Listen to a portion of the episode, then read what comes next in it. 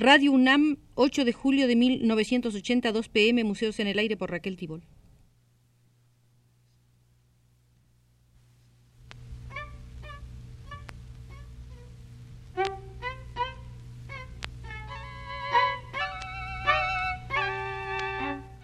Museos en el Aire.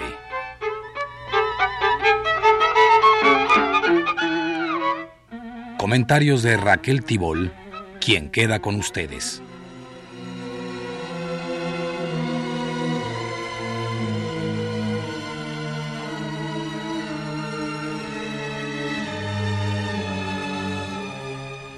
En el Museo Carrillo Gil se puede ver una exposición con muchas propuestas. La travesía de la escritura. Juego, indagación, recuento, redefiniciones. Entremos pues al Museo de los Signos y los Significados para sumarnos desde aquí, en Radio UNAM, a la azarosa travesía de la escritura. Para la actividad productiva y cognoscente tiene importancia primordial la cuestión relativa al significado, al sentido, de las distintas expresiones del lenguaje que forman parte tanto de las lenguas naturales como de las artificiales.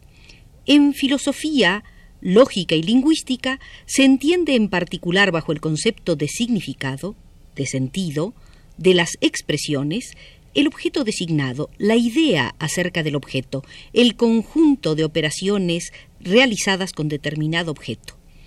El materialismo dialéctico examina el significado, el sentido, de las expresiones idiomáticas en estrecha ligazón con el reflejo de la realidad objetiva en la conciencia de los hombres. En una serie de disciplinas, por ejemplo en la semántica lógica, en la lingüística estructural y en otras, se realiza una rigurosa delimitación de los conceptos de significado y de sentido. Se entiende por significado el objeto o clase de objetos que se designan con una expresión idiomática dada y por sentido, significación del sentido, el contenido mental aportado por un signo o expresión dados. ¿Y qué debemos entender por lenguaje? El sistema de signos que sirve de instrumento para conocer y conservar los productos de la cultura espiritual y de la comunicación humana. El lenguaje aparece en el proceso de la actividad de trabajo, la cual exigía que las acciones de los hombres tuvieran concordancia. El lenguaje se halla ligado al pensamiento. El pensamiento humano tiene siempre forma idiomática incluso cuando uno piensa para sí mismo. Los signos del lenguaje como que desplazan a los objetos reales y merced a esto el hombre puede operar con signos y no directamente con los objetos mismos. El lenguaje, sobre todo el escrito, es el principal instrumento de la memoria social. Benjamin Franklin decía, Si no quieres perderte en el olvido, tan pronto como estés muerto y corrompido, o bien escribes cosas dignas de leerse, o bien haz cosas dignas de escribirse.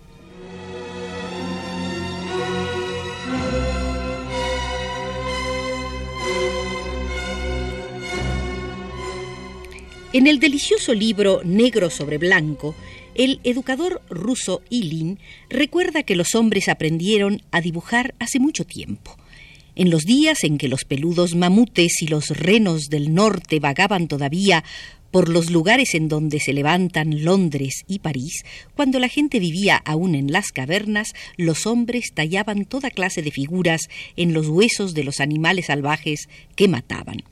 Además de esos dibujos en las cavernas, que probablemente los hacían como ceremonias de magia, hay otros dibujos a los cuales podemos llamar cartas pictóricas. Algunas eran talladas en huesos planos, otras en cortezas de árboles y otras pintadas en pieles de reno. Pero ¿cómo dibujar el viento, la vida, el valor o la felicidad? Si se examinan esas antiguas cartas se verá cómo se superó la dificultad. El viento se representó con una vela henchida, la vida era representada por medio de la serpiente porque existía la creencia de que las culebras vivían eternamente. El valor era simbolizado por un león o un águila. Para expresar felicidad se pintaba una tortuga al lado de un hombre porque creían que la tortuga traía buena suerte. Veamos las variaciones del significado en los jeroglíficos chinos.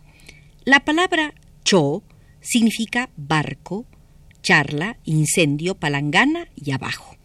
Esta palabra está representada en la escritura por el dibujo de una vela en un mástil.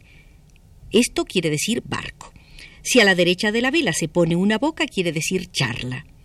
Para expresar incendio se agrega un dibujo que representa fuego. La combinación de vela y agua significa palangana. La de vela y pluma quiere decir abajo.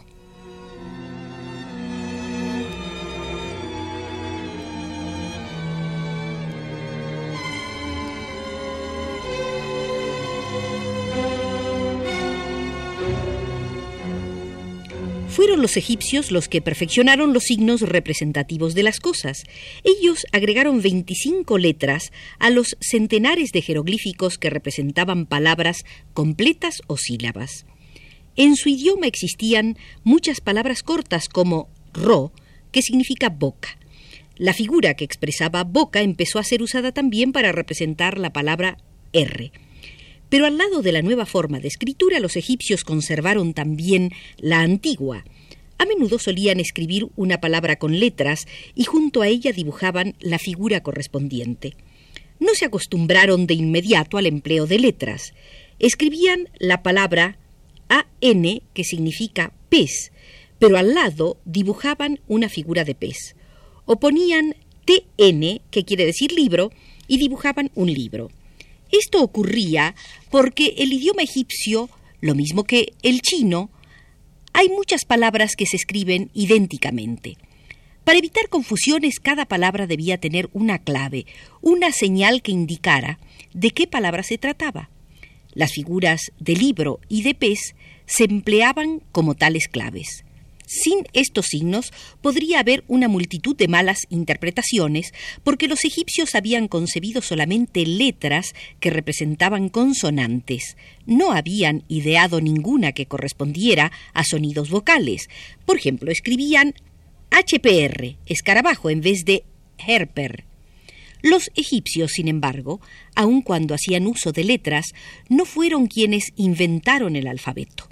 En sus libros de papiro y sobre las paredes de piedra de sus templos encontramos entremezclados muy diversos jeroglíficos, algunos representando palabras completas, otros sílabas y algunas letras propiamente. Los que inventaron el alfabeto fueron los semitas. La tribu semita de los Ixos invadió Egipto y lo dominaron durante cien años. Aprendieron la escritura de los egipcios y le añadieron un descubrimiento muy valioso, Todas las palabras podían ser escritas con letras. Formaron un alfabeto, el primero en el mundo, con unos 20 de todos los jeroglíficos egipcios. Para el sonido A empezaron por dibujar la figura de una cabeza de buey, porque en su idioma la palabra que quería decir buey era Aleph. El equivalente a la B era la figura de una casa que en su idioma se decía Bet. La R correspondía a la cabeza de un hombre a la cual llamaban Resh. Así obtuvieron una colección de 21 letras, pero los dibujos fueron copiados de los jeroglíficos egipcios. El alfabeto pasó a los países que se extendían a lo largo de las costas del Mediterráneo. Junto con su mercancía, los fenicios llevaron el alfabeto. Las letras cruzaron el mar hasta Grecia, de allí siguieron hacia el occidente, a Roma y luego hacia el norte. Las letras egipcias emplearon cuatro mil años en hacer su largo viaje.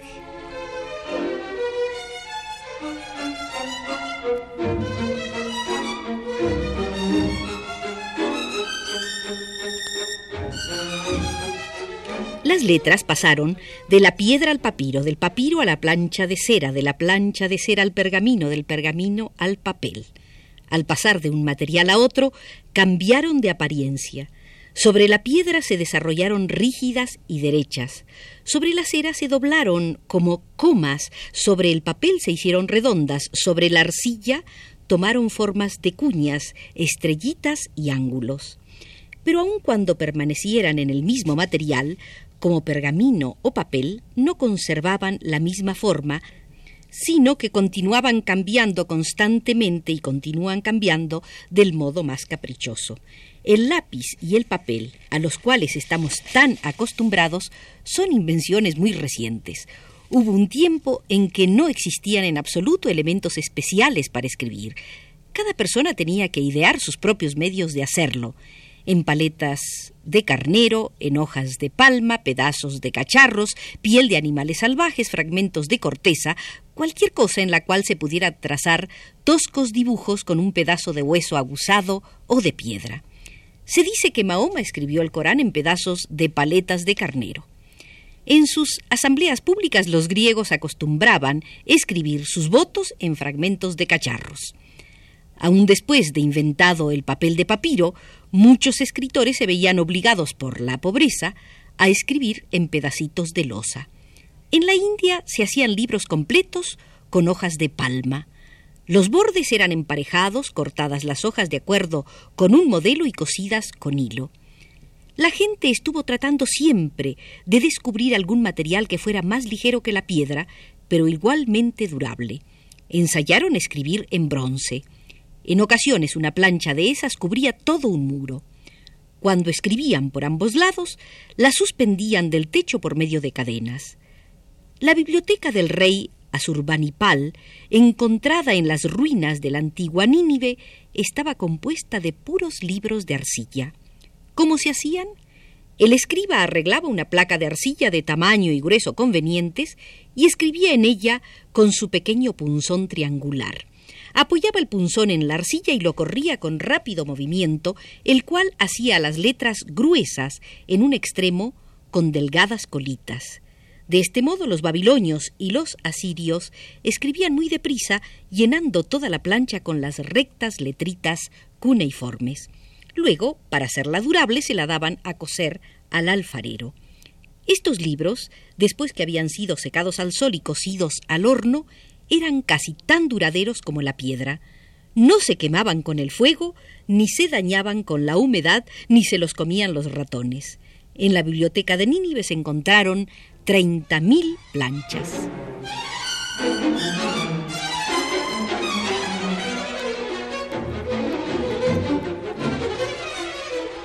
La tinta para escribir en el papiro se fabricaba mezclando hollín y agua. Para hacerla suficientemente espesa de modo que no se escurriera de la pluma sobre el papel, le agregaban goma arábiga.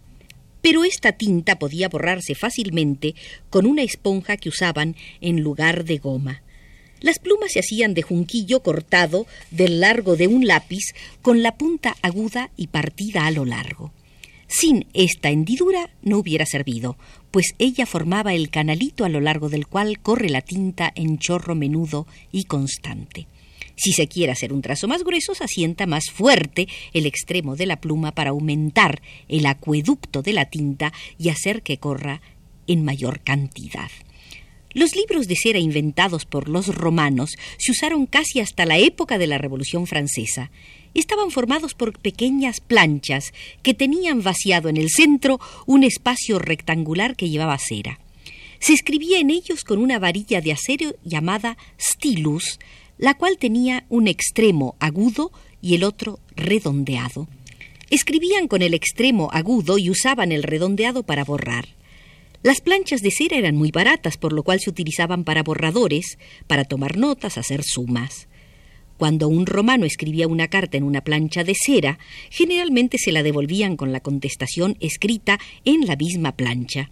Todavía decimos que un escritor tiene buen estilo cuando escribe bien, aunque el stylus hace mucho tiempo que no se usa como instrumento de escritura.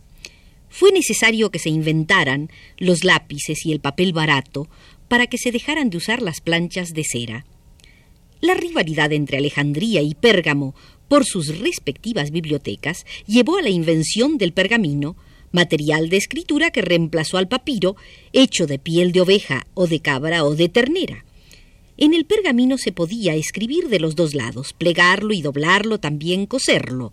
Así apareció el primer libro, con hojas separadas y encuadernadas. Para escribir en el papiro se usaban plumas de ganso o de cuervo y se inventó una tinta extraordinariamente firme, la cual penetraba en la piel hasta el punto que era imposible borrarla. Se elaboraba con el zumo de bugaya, es decir, nuez de tinta, capa rosa y resina o goma arábiga. Todo esto para que al fin Bernard Shaw saliera con sus ironías a arruinar el teatrito. Aunque soy hombre de letras, dijo, no debéis suponer que no he intentado ganarme la vida honradamente.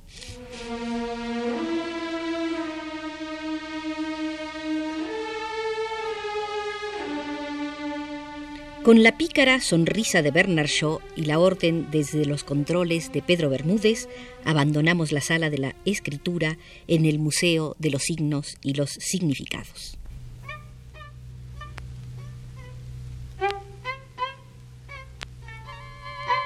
Museos en el aire.